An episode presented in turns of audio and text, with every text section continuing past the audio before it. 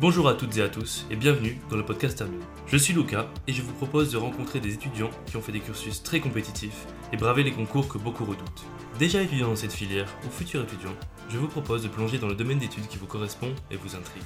Au long de ces discussions, nous allons découvrir ensemble les différentes stratégies et mécanismes pour devenir plus productif que les autres et accéder à la réussite. Je suis ravi de recevoir Anaïs aujourd'hui, donc ancienne étudiante en passé, ce qui est maintenant dentaire. Merci d'avoir accepté l'invitation. Bah, c'est avec plaisir. Avant que tu nous parles un peu de ton parcours académique et ton expérience dans, la, dans le PASS, donc ça a été renommé, euh, je te propose tout d'abord de, de, te présenter, nous raconter un peu ton histoire. Ok, alors euh, je m'appelle Anaïs, j'ai 21 ans. Euh, je suis en deuxième année de chirurgie dentaire et là je vais passer en troisième année vu qu'on est en, juin et que j'ai fini mes partiels. Euh, j'ai fait la PASSES en deux ans parce que la première année j'avais pas très bien réussi. Euh, et aujourd'hui je me plais beaucoup en dentaire et voilà. Ok, dis-moi, est-ce que euh, tu avais un objectif bien précis quand tu arrivais en passé Genre, tu savais que tu voulais faire dentaire? Euh, bah, Quand je suis arrivée en passage, à la base, je voulais médecine un peu comme tout le monde. Et au bout de 2-3 mois, je me suis rendu compte que c'était pas ce qui me correspondait, que les études, ça allait pas avec moi. Et du coup, bah, je me suis un... j'ai un peu regardé les autres filières et je me suis rendu compte que bah, dentaire, ça me correspondait beaucoup mieux. Et après, bah, j'ai regardé plein de comment ça se passait les études et tout, et ça m'a vraiment plu. Et du coup, j'ai choisi dentaire et je regrette pas du tout. Ok, dis-moi, dis pourquoi tu pourquoi ça t'a pas vraiment plu les études de médecine générale dont tu me parlais? Est-ce que c'est est-ce qu'il y avait un mythe autour ou est-ce que c'était Non non non, c'est moi qui me suis renseignée et en fait euh, bah, en médecine après en sixième année il y a le concours pour entrer en internat et c'est là qu'on va pouvoir choisir sa spécialité. Moi là-bas je voulais faire chirurgien ortho, sauf que je me suis dit bah c'est bête de de rentrer et de faire euh, encore 5 ans après la passesse pour aller à ce concours et au final d'être mal classé, de pas pouvoir choisir euh, la spécialité de ses rêves. Donc euh, ça m'a un peu euh, refroidi. Okay. Et en même temps, je découvrais dentaire à côté et ça me plaisait vraiment. Et du coup, bah, au final, euh, j'ai pris dentaire naturellement. Et pour l'instant, tout va bien. Pour l'instant, oui, ça te plaît Vraiment. Ok, ok. Peut-être plus orthodontie, plus chirurgien dentaire plus... Alors, à la base, quand je suis rentrée en dentaire, encore, je voulais orthodontie mmh. vraiment plus, plus, plus. Et au final, ben, là, tout ce qu'on fait, dès la deuxième année, on fait quand même beaucoup de pratiques. Pas sur des patients, mais sur des mannequins en plastique, mais on ouais. fait quand même beaucoup de choses. Ouais. Et ça me plaît énormément. Et en fait, si on est orthodontiste, on doit abandonner tout ce qui est chirurgie dentaire. On n'a plus le droit d'être chirurgien dentiste. Et du coup, bah, je trouve c'est un peu dommage d'abandonner tout ça, tout ce qu'on a appris avant. Et ça me plaît vraiment beaucoup, ce que je fais actuellement. Donc je sais pas du tout, je verrai. Ok, on verra bien. Hein. Ouais. Euh, écoutez, quels ont été les conseils qu'on t'a donnés quand t'es entré dans, dans, le pass euh, qui sont avérés utiles et ceux qui n'ont vraiment pas été utiles?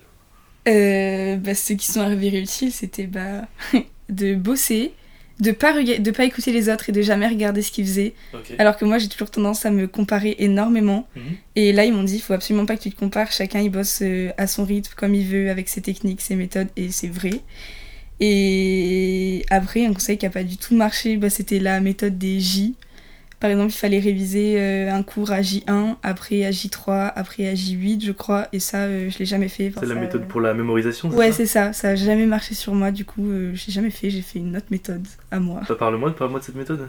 Euh, moi, ce que je faisais, c'est que je regardais les cours en vidéo, vu qu'à Montpellier, ils sont disponibles en vidéo, le matin, et après l'après-midi, je les retravaillais, et à chaque fois que je travaillais un cours, après, je faisais euh, un QCM d'avant, une annale de QCM du tutorat. Euh, pour rebosser le cours et voir un peu en QCM ce que ça donnait. Et euh, après, je le retravaillais une semaine plus tard et deux semaines plus tard. Enfin voilà, j'essayais tout le temps de les revoir à peu près chronologiquement, mais. Euh... Sans le faire Sans faire les. Voilà, parce que ça me stressait trop de devoir respecter des J et que je me dise, bah, si j'en ai oublié un, je vais me sentir mal, je vais ouais. me sentir coupable et tout. Du coup, j'ai abandonné cette idée. Et voilà. Ok. Euh, du coup, ton, ton point fort, tu dirais, ça a été d'être régulière Ouais. C'est ça? J'avais un planning. Bon, je bossais énormément en doublante, hein, parce qu'en j'ai rien fait. Okay. du coup, en doublante, je m'étais fait un gros planning et je me suis tenue. Enfin, j'ai essayé de le tenir le maximum. Du coup, je bossais 13 heures par jour. C'est assez. Enfin, c'est beaucoup, beaucoup. Mais bon, j'avais réussi à le tenir, donc tant mieux. En fait, c'était surtout qu'il faut se faire une routine. Après, genre, euh, j'étais réglée pour dormir et je me réveillais limite avant mon réveil. Euh, je savais que je devais partir à telle heure, que je devais faire une pause à telle heure. Et du coup, mon corps, à la fin. Enfin, le corps, à la fin, il s'habitue énormément à, au rythme de vie. Et à la fin, c'était normal d'aller réviser, de, de se lever pour aller à la BU. Enfin, ça s'est fait assez tout seul. Et juste le, le, premier mois est compliqué et après, ça va. Ça a été quoi le déclic entre la première année où tu disais tu faisais rien et la deuxième année où tu, bah, tu charbonnais quoi? Bah, le déclic, c'est que bah, la première année, j'ai raté, mais je savais que j'étais capable, mais c'est juste moi qui ai fait de la merde, qui n'était pas trop dedans, qui. En plus, en plus, je viens de loin, je viens de Nice, donc j'ai déménagé, je dois avoir un appart toute seule et ça m'a beaucoup tout changé, etc. Donc ça, c'était assez compliqué. Et euh, bah, avec la deuxième année, c'était ma dernière chance, donc ça, ça a été le gros déclic, vu qu'on n'a le droit de redoubler qu'une fois. Et, euh, et c'était vraiment ce que je voulais faire, je me voyais nulle part ailleurs, j'avais pas de plan B. Et du coup, bah, je me suis dit, bah, tu bosses ou, ou c'est fini, quoi. Donc euh, j'ai tout donné. Raconte-moi un peu cette, cette, rupture entre bah, je, je, finis mon lycée à Nice, c'est bien ça? Ouais. Et j'arrive à Montpellier, nouvel appart, donc le, tu sais, le, un peu le, cliché vie étudiante et tout, mais j'imagine que ça a été très difficile en, oui. en bah, face de l'avoir, du coup. T'as as, dû te sentir seule souvent, non? Bah, En fait, euh, un des trucs où je me sentais le plus seule, c'était que bah, je vivais chez mes parents, donc euh, dès que je rentrais le soir, il y avait tout le temps de la lumière, ma mère elle faisait à manger, etc. quand je rentrais du lycée.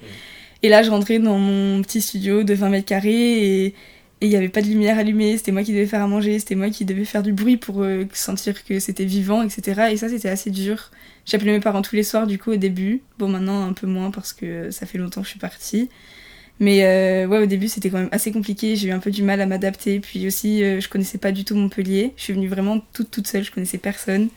Et du coup, ben, j'habitais loin parce que je savais pas trop les apparts. J'avais pas pris un, bon quartier forcément. Et du coup, ben, j'étais assez loin des potes que j'avais rencontrés et tout. Et ouais, c'était un peu dur de, de se mettre dans le jus et de de vivre toute seule au départ. Déjà félicitations, en vrai, un, saut dans le vide comme ça, c'est remarquable, honnêtement c'est remarquable. Et du coup, euh, c'était quoi une journée type pour toi? Tu me racontais que du coup c'est toi qui cuisinais, c'est toi qui devais... C'est toi qui t'occuper de tout en fait, des transports et ainsi de suite. Comment, c'était quoi une journée type pour toi? En gros, euh, moi je suis pas du tout du matin et du coup euh, je me levais à 8h.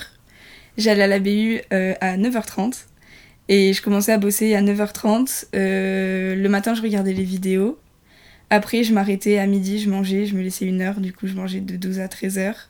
À 13 heures, je reprenais jusqu'à 16 euh. Là, je bossais les cours que j'avais vus le matin et d'autres que j'avais vus euh, des jours avant. À 16 heures, je faisais une pause de 30 minutes, genre le goûter, euh, comme ça, je mangeais un petit truc et tout. Je reprenais à 16h30 jusqu'à 19h30 et là, je rebossais des cours d'avant ou que j'avais vus le matin ou la veille. Et après, à 19h30, je rentrais chez moi, bah, je prenais ma douche. Euh, je mangeais. Et en général, vu que la cafette, j'aimais pas trop, enfin, surtout ça coûte cher. En vrai, c'est un budget tous les jours de s'acheter à manger. Le soir, je faisais à manger souvent pour euh, moi le soir même et en même temps le lendemain midi. Du coup, j'amenais toujours euh, quelque chose à manger avec moi à la fac pour le midi. tout était vraiment millimétré. Hein, Parce que j'entends ce que tu me dis là, ça, ça, paraît millimétré. Bah, vraiment, après, je recommençais à bosser à 21h jusqu'à 1h du matin. Parce que j'étais pas du matin que du soir, du coup. Et à 1h du matin, je me couchais, je dormais 7h et je me relevais à 8h. 7h, ça te suffisait? Ouais. Ok. À ton avis, c'est quoi l'erreur principale que, que tu as fait en fait en arrivant à passer ça? Bah, Vraiment, euh, écouter et regarder les autres. En première année, j'ai fait que ça. Quand j'arrivais à la BU, j'avais pas trop confiance en moi et du coup, bah, quand je regardais les autres à côté de moi, je me suis dit, ah, lui, il révise déjà ça alors que moi, je suis en retard, j'ai toujours pas vu ça. Ah, lui, il fait déjà ça alors que moi, non. Et du coup, bah, c'était dommage de, de regarder les autres parce qu'au final, euh, en doublant, j'ai pas du tout fait ça. Et ok, j'avais du retard, mais je suis passée quand même, donc je m'en fous. Ouais. Donc voilà. Et, du coup, du coup si, j'essaie de comprendre, c'était quoi ta, ta, motivation principale quand tu t'es rendu compte? Bon, ok, la première année, j'ai pas bien réussi.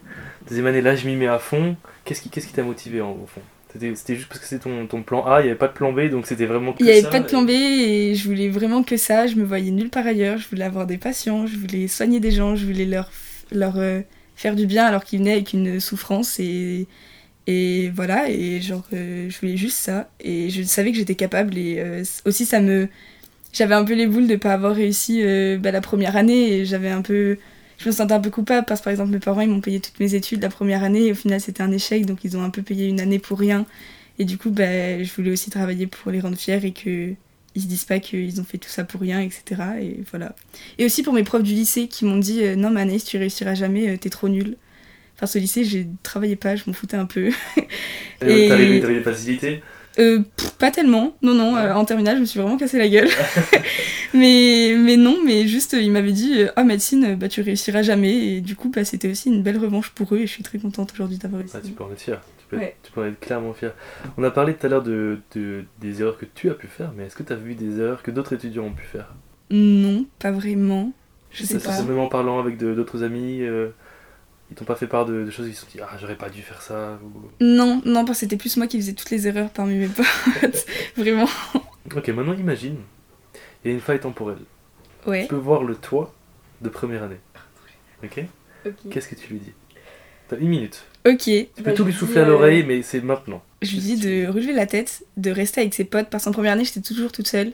Et en deuxième année, j'ai changé radicalement et je suis allée tout le temps à la BU avec mes potes.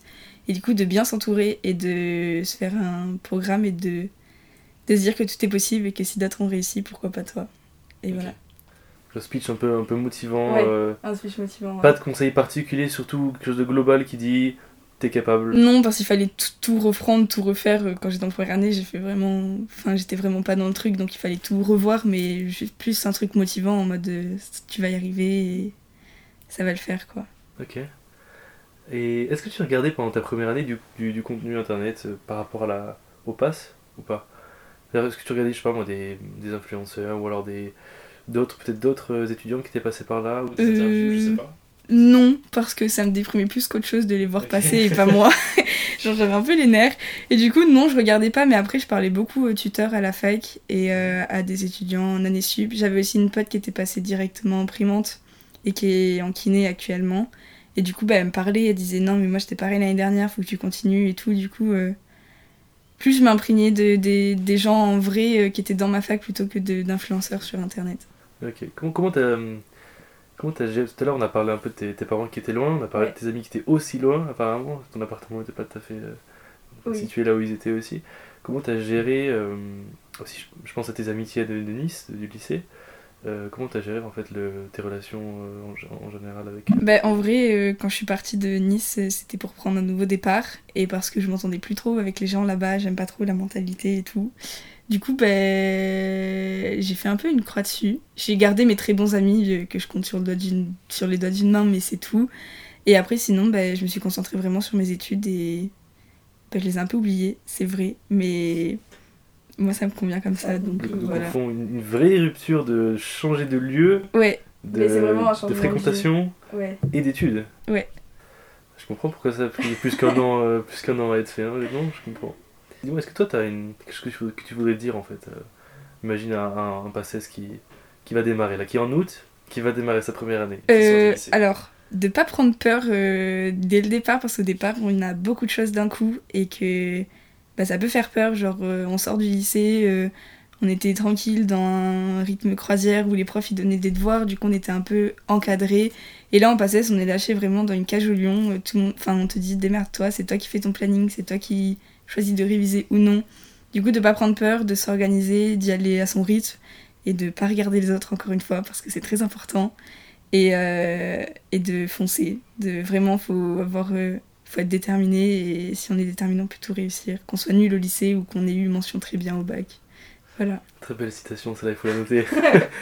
Euh, Tout à l'heure, tu parlais du, du, du sommeil, par exemple. Ouais.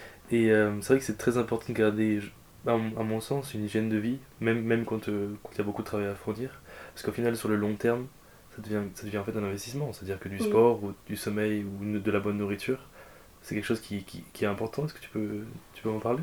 Euh, bah déjà le sommeil c'est très important parce que des fois euh, vu que par exemple j'étais un peu en retard je me disais tu révises plus tard et au final bah, le lendemain j'étais fatiguée je passais une mauvaise journée et j'arrivais pas à bosser efficacement donc euh, le sommeil pour moi ça a préféré enfin à accorder le plus d'importance voilà.